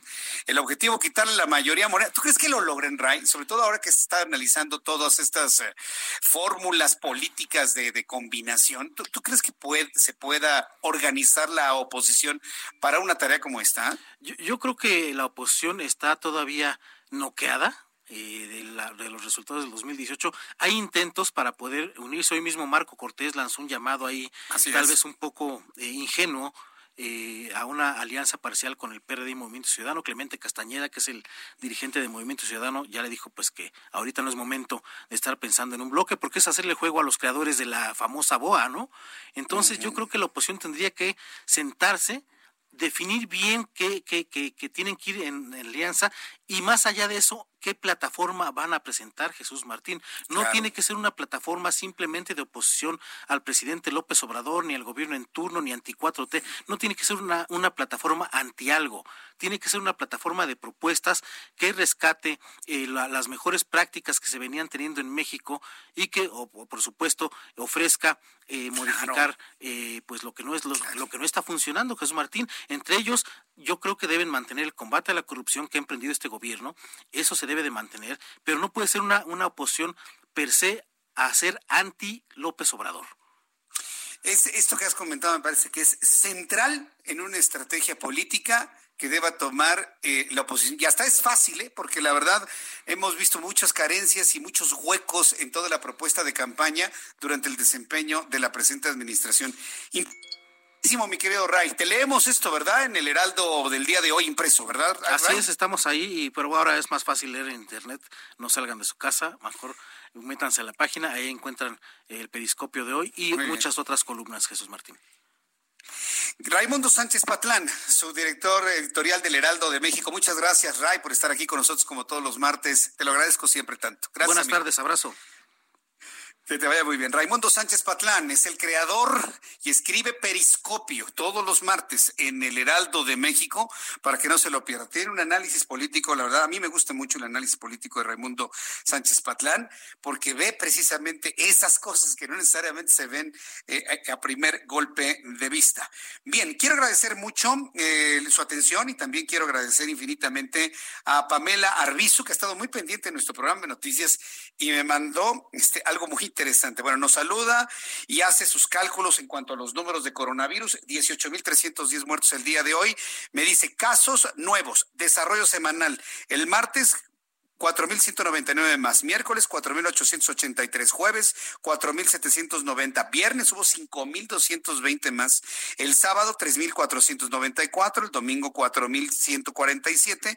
El lunes, 3.427. Y hoy, 4.599 casos más. Vea usted cómo ha ido aumentando.